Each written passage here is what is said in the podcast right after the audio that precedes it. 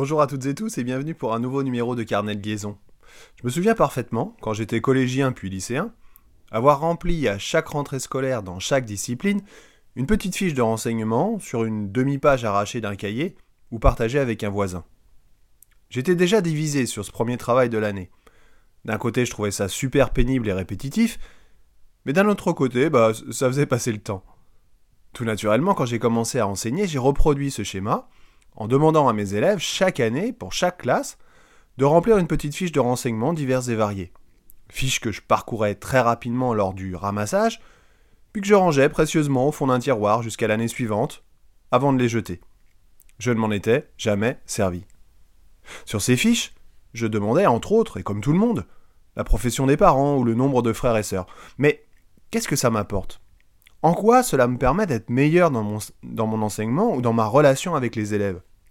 C'est peut-être en fait juste de la curiosité mal placée, ou même du voyeurisme.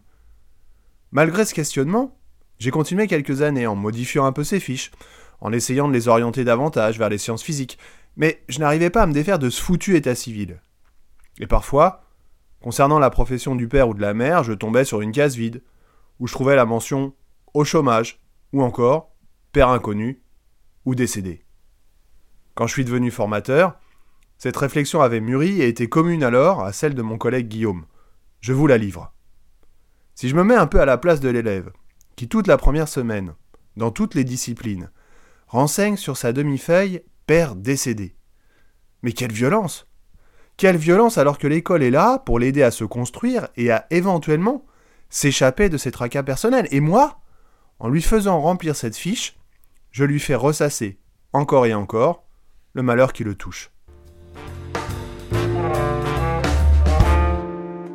L'ENT est alors arrivé et avec lui toutes les informations éventuellement nécessaires déjà saisies. J'étais donc délivré et pouvais abandonner définitivement l'idée de cette fiche de renseignement. Néanmoins, on peut voir dans ce travail deux intérêts.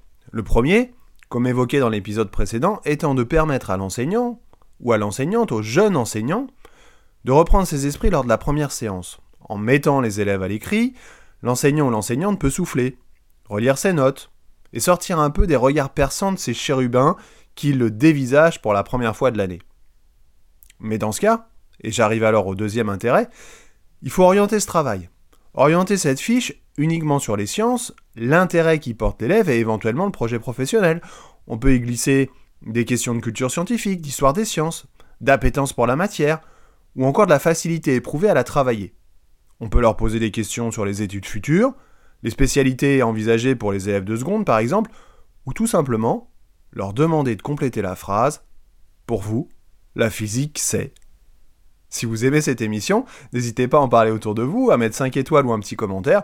Rejoignez-moi sur ma page Facebook, podcast Carnet de Liaison, ou sur mon compte Insta, Carnet de Liaison Pod.